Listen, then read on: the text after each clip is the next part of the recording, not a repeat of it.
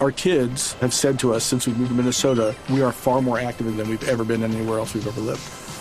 Moving to Minnesota opened up a lot of doors for us. Just this overall sense of community, the values that, you know, Minnesotans have. It's a real accepting, loving community, especially with two young kids.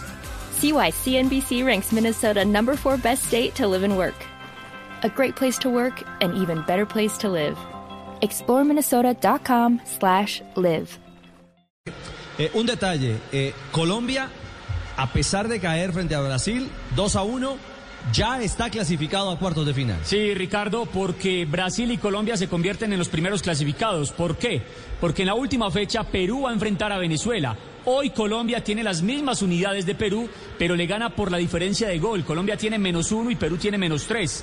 Entonces, en ese orden de ideas, si llega a ganar Venezuela, va a clasificar, va a llegar a cinco puntos, pero Colombia va a estar ya clasificado. Our kids have said to us since we moved to Minnesota, we are far more active than we've ever been anywhere else we've ever lived.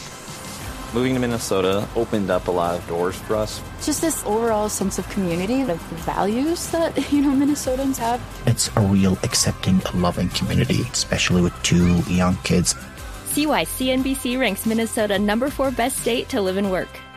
A great place to work, an even better place to live. ExploreMinnesota.com slash live.